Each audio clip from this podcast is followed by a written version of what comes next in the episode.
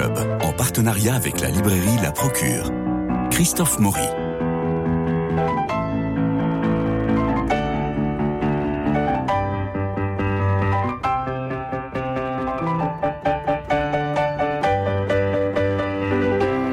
Christian Bobin nous a quittés, il avait 71 ans. Son nouveau livre, son dernier livre, s'intitule Le Muguet Rouge, publié chez Gallimard.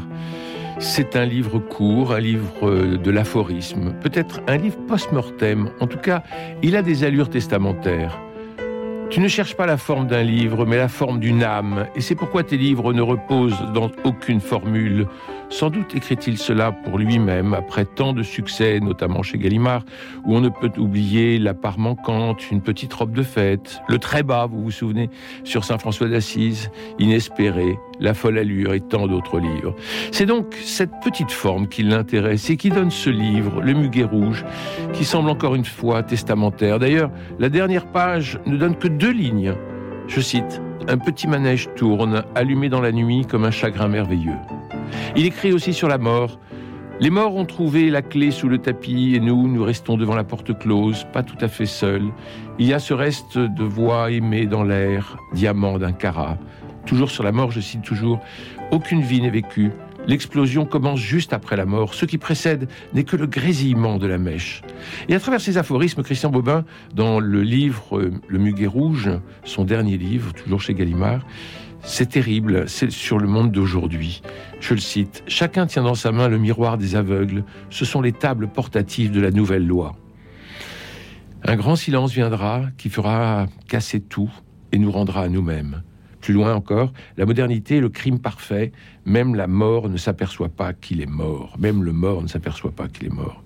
Alors il ne reste que la délicatesse des arbres. Je me tiens près du chêne. Il respire de toutes ses feuilles. Et plus loin, la délicatesse d'un seul arbre, fut-il le dernier sur cette terre, remettra tout en place, en ordre, en vie. Dans ce livre ultime, Le Muguet Rouge, publié toujours chez Gallimard, Christian Bobin semble refuser le monde qui l'accable. Nous avons broyé les jambes de l'Éternel, il ne peut plus faire un pas vers nous. Faut-il que la religion sauve ce monde? Il en doute, car au funérailles de son frère, il note le prêtre s'avance, c'est la tête du savoir, la tête du dominant, cette affreuse domination de la douceur fausse. Christian Bobin nous laisse donc ce texte testamentaire comme une dernière volonté, la dernière expression d'un homme qui ne voyait dans le monde que la poésie, cette poésie qui était l'expression de Dieu. Mais ne sommes-nous pas dans, je cite, un monde enténébré par ses lumières. Il en veut à raison au monde de la quantification, de la finance, de l'économie. Économiste bouilleur de chiffres, je connais tout de votre pensée par la seule vision des grands chênes de la forêt abattue par l'argent statue de l'île de Pâques gisant dans la boue sans sépulture. Merci Christian Bobin pour tout ce que vous nous avez donné, exprimé qu'il nous faut toujours relire pour retrouver l'humain et l'enfant qui est en nous. Voilà, alors maintenant on va parler de choses un peu plus, euh, un peu plus joyeuses avec vous, euh, Myrna Ilou. Bonjour. Bonjour, et vous nous présentez Sabil Goussoub. Bonjour Sabil. Bonjour. Vous êtes prix Goncourt des lycéens. Alors, le prix Goncourt des lycéens, on se félicite toujours du prix Goncourt, mais le prix Goncourt des lycéens, c'est parfois meilleur que le prix Goncourt. Je pense euh, aux Lézard Vert d'Edouard Manet, à Delphine de Vigan, à Clara Dupont-Mono ou à Joël Dicker, qui a quand même, avec le prix Goncourt des lycéens, euh, vendu plus de 800 000 exemplaires. Donc, euh, on vous souhaite tout le bonheur que vous méritez. Merci.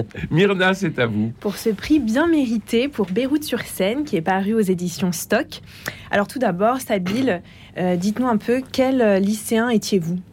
Un très mauvais lycéen, et c'est ce que je leur ai dit quand ils m'ont attribué le prix. J'étais un mauvais lycéen dans le sens où j'aimais pas trop euh, rester en classe, écouter les professeurs, mais j'étais un bon lycéen parce que j'aimais beaucoup lire, j'aimais beaucoup regarder des films, j'étais très curieux, je savais très tôt que j'allais finir par être un artiste, un écrivain, je savais pas quoi encore à l'époque, un créateur. Ouh, à Radio Notre-Dame, ça prend un tout autre sens cette phrase-là. mais, mais très tôt, je savais que c'était là ma place. Mais c'est vrai qu'en tant que lycéen, oui, j'étais un, j'étais un très mauvais lycéen. Ce, roman est, très intelligent et nuancé, mais également drôle, même s'il traite de sujets qui sont, qui sont graves, euh, comme la guerre civile au Liban, l'exil.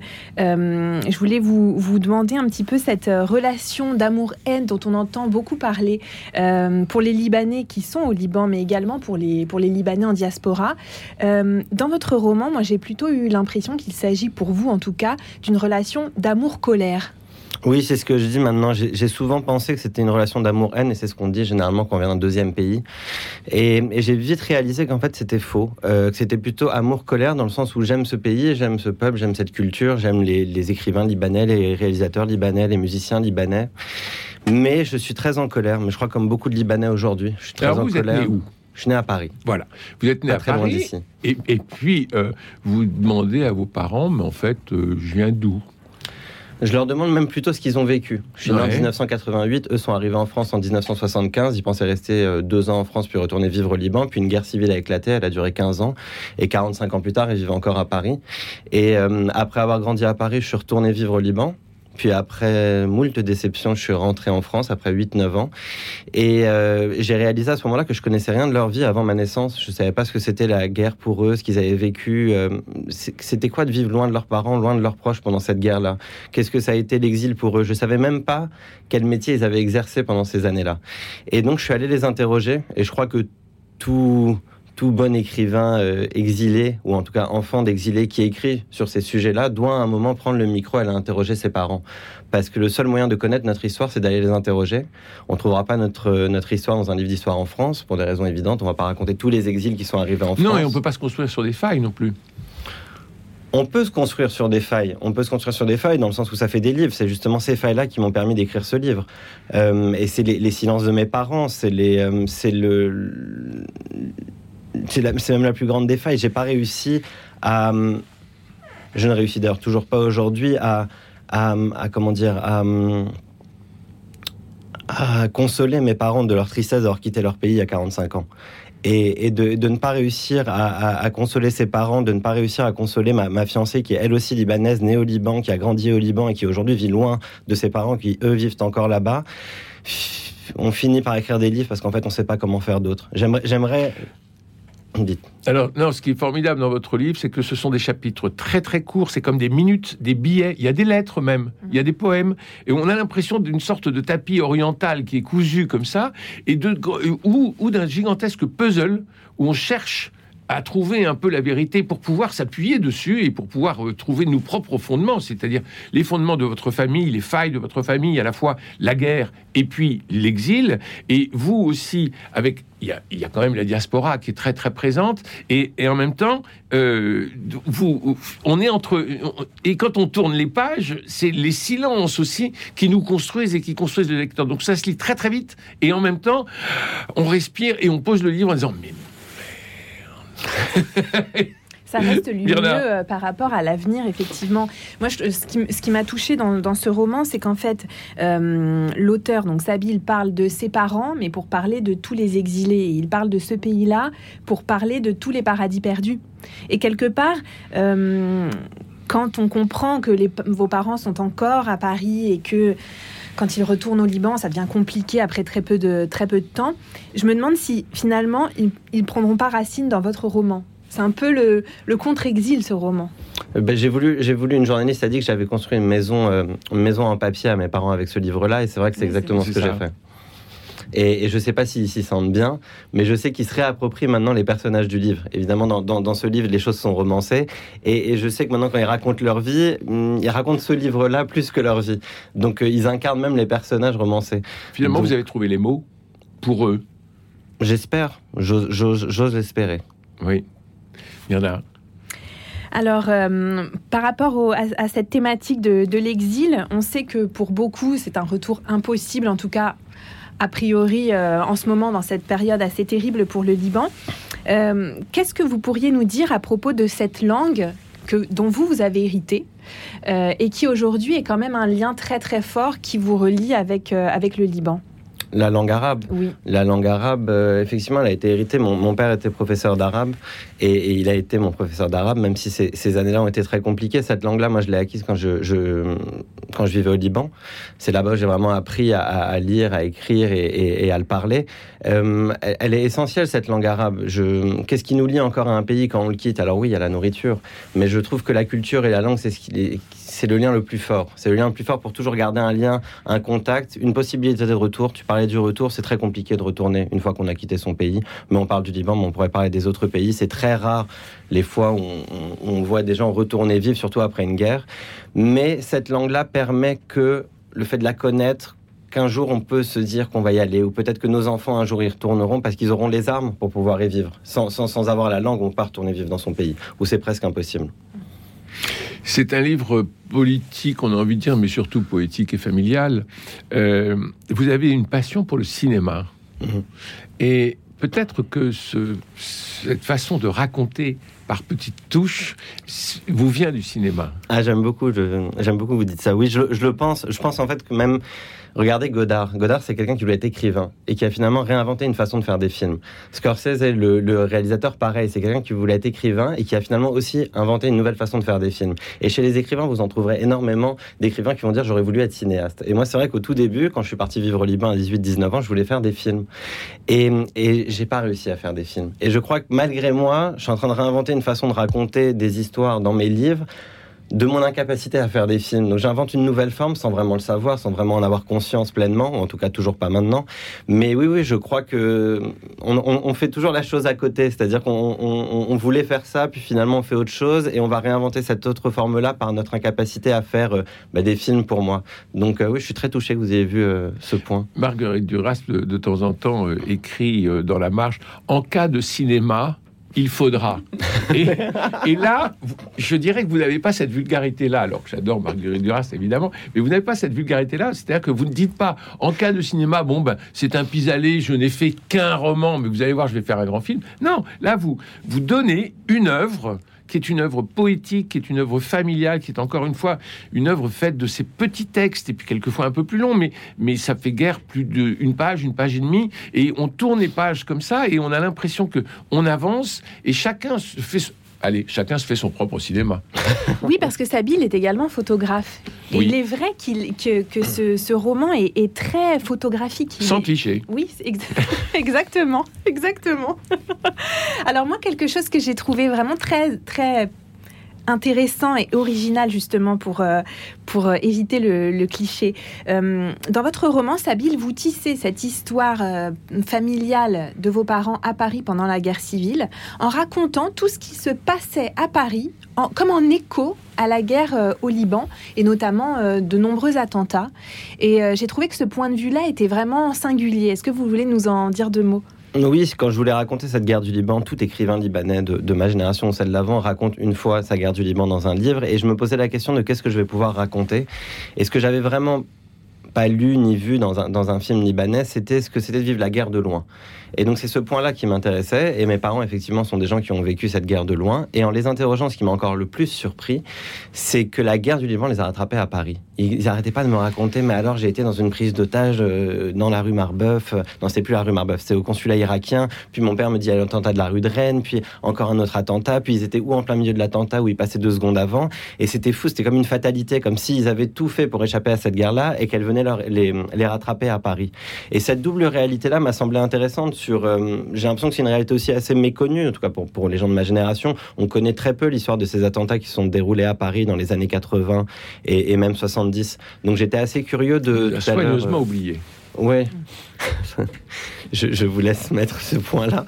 Mais, euh, mais tout à l'heure, vous disiez que c'est une recherche, une quête. C'est exactement ça, ce livre. C'est une recherche sur la vie de mes parents, à propos de leur vie, à propos de la guerre du Liban, mais aussi à propos de ces années-là à Paris. Alors c'est une violence objective ou c'est une violence subie? Justement, une sorte de ressenti, euh, parce que dès, lors qu'on a connu la guerre et qu'il y a une violence par un attentat euh, euh, dans le RER, par exemple, ça, ça nous renvoie, ça donne l'écho à ce qu'on a vécu avant. Ça permet de mettre aussi des mots sur des mots MAUX. Donc c'est c'est ça que je trouve intéressant, c'est de savoir si c'est vraiment objectif ou c'est parce que la faille est là et tout est écho.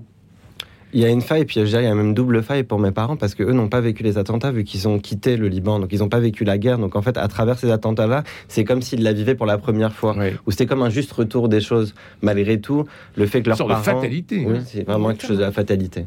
C'est-à-dire, mais nos parents sont en train de vivre cette guerre-là, nos frères sont en train de vivre cette guerre-là au Liban, nous on a pu fuir, mais donc on ne la vit pas. Il y a une culpabilité, j'imagine aussi de ne pas la vivre cette guerre-là, Oui, de ne pas sûr. être aux côtés de ses proches.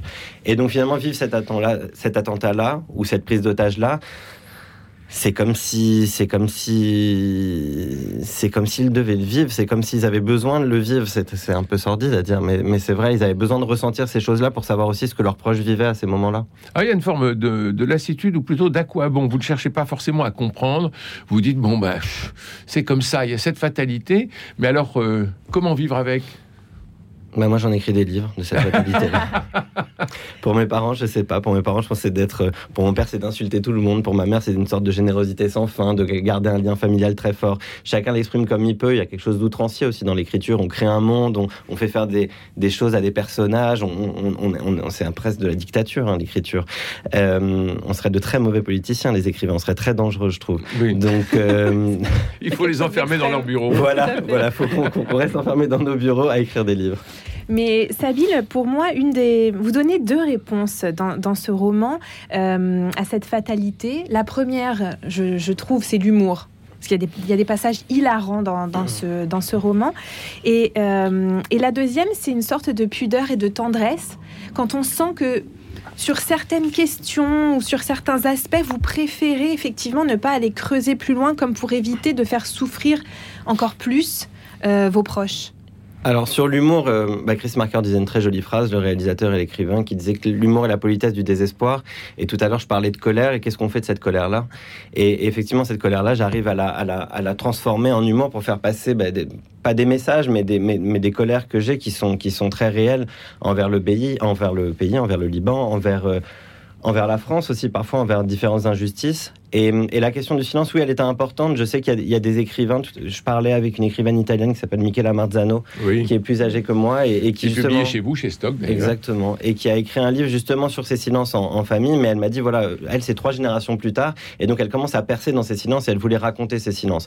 Moi, je fais pas. Je, Elle voulait les dénoncer parce que le, livre, le livre de Marzano en fait raconte l'histoire de son grand-père qui faisait partie des premiers fascistes et qui était à la fameuse toute première manifestation avec Mussolini. Et elle tombe sur cette photo et il y a le grand silence de son père et on, lui a caché que son grand-père en fait était l'un des premiers euh, des premiers fascistes autour de, Mussolini. Alors elle en fait un livre assez épais euh, qui est une sorte de quête mais de protestation. Elle pleure beaucoup, hein, toutes les deux pages, euh, ce qui est un peu ce qui est un peu dommage chez Barsano parce que elle c'est une écrivaine formidable.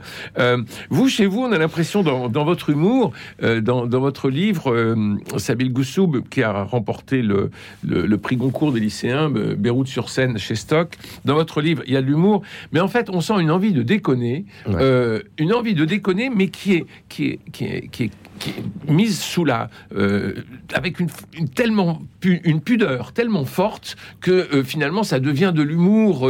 mais mais on se dit mais lâchez parfois, enlevez votre pudeur parce que ça va partir dans tous les sens. Et on a envie de ça, Sabine. oui, j'ai gardé cette pudeur parce qu'en même temps, je, je c'est compliqué d'interroger ses parents et de raconter. Mais le sujet grave, oui c'est compliqué et il faut savoir se tenir à bonne distance et, la pudeur, euh, c'était nécessaire pour pouvoir raconter cette histoire. Et c'est pas votre premier roman? Non, c'est mon troisième. Voilà. Et donc on n'a pas là, on n'a pas le, le, défaut du débutant euh, de mettre trop de pudeur ou d'être trop autobiographique. Justement, cette cette construction de votre livre fait qu'il y a cette distance et qui nous permet de euh, de comprendre et puis d'aller dans une forme d'enquête, euh, mais qui n'est pas un interrogatoire, qui est une, un questionnement de l'enfant. C'est et avec ce regard d'enfant aussi, il faut le il faut le souligner. Mm. C'est ce que je trouve très réussi d'ailleurs dans ce roman c'est que ce roman n'est pas un compte-rendu d'enquête, ce n'est pas un, document sur euh, la guerre civile euh, du Liban. On sent vraiment une, euh, authenticité et un, partage, un partage prégnant de, ce qui s'est passé pour vous, dans votre famille, dans votre enfance, que vous racontez que votre père regarde les informations et que pendant des années, il n'y a eu que les informations en arabe à la télé. Là encore, beaucoup d'images. On sent que ça vous a accompagné. C'est la poussière, le sang, l'épuisement ça, a été, euh, ça, a été dans votre parcours. Oui, sur les images, oui, c'est des images qui m'ont fait découvrir la guerre du Liban d'ailleurs. Parce que comme je suis né après, les premières images de la guerre, c'était un livre de photographe, un photographe libanais qui s'appelle Fouad El Khouri. Et c'est comme ça que j'ai découvert la guerre du Liban, avec des images de guerre, des images de sang, des images de la vie euh, là-bas. Et c'est ce qui m'a toujours. Euh, ça a créé mon imaginaire. Ce qui a, ce qui, à la naissance de ce livre-là, il y a des photos de famille. Je découvre des photos de famille de mes parents dans les années 80, donc je découvre un Paris que j'ai pas connu, mais que d'ailleurs je n'ai jamais vu ailleurs que dans les photos de mes parents. Un Paris très libanais, très arabe. Je découvre aussi les photos de guerre qu'ils ont prises quand ils allés à Beyrouth, euh, par Il y a exemple. d'ailleurs pendant- une ou deux photos qui sont publiées dans votre livre. On sent que vous aviez envie de faire un album de famille aussi. Oui, oui, oui. D'ailleurs, au début, dans la première version, il y avait tout un album de famille. Ouais. Et, et je trouvais que les photos racontaient quelque chose aussi. C'est l'histoire de mes parents. Ils m'ont raconté leur vie, mais ils ont aussi pris des photos de, de leur vécu. Et c'était aussi une- un autre récit qui me semblait juste à mettre dans le livre. Je pouvais pas faire ce livre sans mettre quelques images, parce que c'était aussi leur présence dans ce livre-là, leur, leur récit qu'ils avaient de leur histoire. Il y en a un Sabine, vous venez de remporter le prix Goncourt des lycéens. Qu'est-ce qui vous a le plus touché durant vos rencontres avec tous ces lycéens un peu partout euh, en France et au Liban d'ailleurs Euh, alors en France et au Liban, c'était vraiment deux, deux- deux rencontres toujours très différentes. Vous êtes allé au Liban avec l'Académie Goncourt? Euh, Je suis allé avec l'Académie Goncourt, il y avait un festival du livre Oui. francophone, ouais, ouais, on est allé là-bas et on est allé à la rencontre, enfin chaque auteur est allé à la rencontre de, de collèges, de lycées du nord au sud du Liban. Et, euh, et en France, c'était euh, c'était incroyable parce que je me suis revu, enfin je me suis revu à leur place. Ils m'ont même re- redonné une sorte de naïveté que j'avais perdue. Je suis pourtant pas très âgé, mais à, mais, mais à 34 ans, j'ai perdu beaucoup de, de ma naïveté que j'avais quand j'avais 17 ou 18 ans. Et ils m'ont donné envie de retourner au Liban. Euh, ce festival se déroulait après ces rencontres-là et j'avais beaucoup de mal à l'idée de retourner au Liban. Voilà, la dernière fois que j'étais allé, c'était après l'explosion du port de Beyrouth et j'avais envie de refaire encore une, une très longue pause Autre image avec de ce guerre. pays-là. Autre image, alors ouais, de guerre euh, ou de, ouais. Enfin, de destruction De désespoir. ouais. Et de désespoir. Et, euh, et donc je me suis perdu. Mais non, oui, les lycéens au Liban, c'était encore autre chose. C'était, euh, j'ai compris pourquoi j'ai écrit euh, ce livre-là. Je sais que depuis tout à l'heure, il y a la vie prend un sens. C'est ça le slogan de la radio? Oui. Je- j'ai trouvé que le, le- mon roman prenait encore plus de sens quand je le présentais aux, aux lycéens libanais. Et, et pour les lycéens français? Pour le lycéen, c'est là où je me suis vu. J'ai rencontré beaucoup de lycéens qui avaient des doubles origines et qui, à travers cette histoire-là, cette histoire de mes parents, mon histoire, mon vécu, euh, se reconnaissaient. Euh, et ça m'a énormément touché. Ça dépassait largement le Liban. Et c'était même parfois même régional. C'est-à-dire que tu avais un, lycéen qui était breton, qui a dû s'installer ailleurs en France, qui vivait donc cet exil-là d'une certaine façon et, qui vivait loin de sa famille, loin de sa terre où il avait un peu grandi, ou ses premières années d'enfance.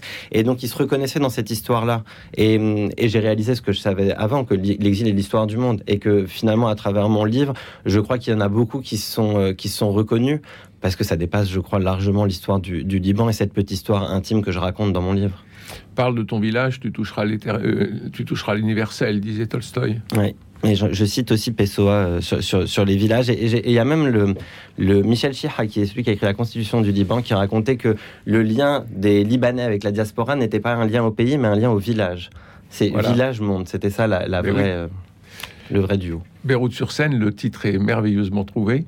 Euh, au bord de la Seine, il y a Beyrouth. Il y a la Méditerranée surtout, au bord de la Seine. Oui. Et, et vous la trouvez, elle vous rassemble? Elle vous rassemble, elle vous ressemble? Elle nous réconforte. On trouve un apaisement quand on la regarde. Oui. Myrna, une dernière question? Euh, écoutez. je vous, pre- euh, je vous prends de court. Oui, vous me prenez un petit peu de cours, Christophe Le, le, le Goncourt des lycéens, euh, je l'ai dit en introduction, euh, remporte souvent beaucoup plus de suffrages que le prix Goncourt. Euh, c'est une aventure. Pour vous, l'après, c'est quoi? Parce que là, vous allez faire des tournées pendant toute une année dans toute la France pour, pour dédicacer, j'imagine, et puis pour parler, et puis pour annoncer, parce qu'il y a un côté prophétique aussi dans votre livre. Ça, je ne sais pas, mais en tout cas, oui, il y a la, il y a la promotion. Après, après, je vais retourner à, à ce que je sais, je sais mieux, le- à ce que je sais le mieux faire. euh, Le cinéma, la. BD ou le roman? Non, La photo, les expos. les trois en même temps. Les Les trois en même temps. Sabine est exposée en ce moment à Metz. Oui, à la galerie de la Conserverie, qui est une galerie euh, qui, euh, qui travaille sur les photos de famille. Et donc, j'expose justement les photos de famille qui m'ont inspiré ce livre-là, les photos de mes parents à Paris, précisément dans les années 80. Merci beaucoup, euh, Sabine Gossou, pour ce Beyrouth sur scène publié chez Stock. Je vois Jean-Paul Lérine qui envoie le- malheureusement le générique parce qu'il va falloir se quitter. C'est passé beaucoup trop vite. Sabine Goussoub, Beyrouth sur scène chez Stock, prix Goncourt des lycéens. Myrna Elou, merci infiniment Merci pour euh, Merci, votre Sabine. sourire, votre charme et surtout l'intelligence de votre lecture qui nous permet d'aller toujours plus loin et de, de lire euh, ces merveilleux livres contemporains. Nous nous retrouvons euh, la semaine prochaine pour d'autres aventures littéraires. Et puis demain, c'est notre, ce sont les nouveautés dont nous allons naturellement vous parler. Euh, la semaine prochaine, nous parlerons certainement de, du livre formidable de Philippe Pozzo di Borgo, vous savez, pas de bras, pas de chocolat, euh, qui est publié chez euh, Albin Michel. Encore une fois, Sabine Goussou, Beyrouth sur Seine, chez Stock, prix Goncourt des lycéens. Bravo.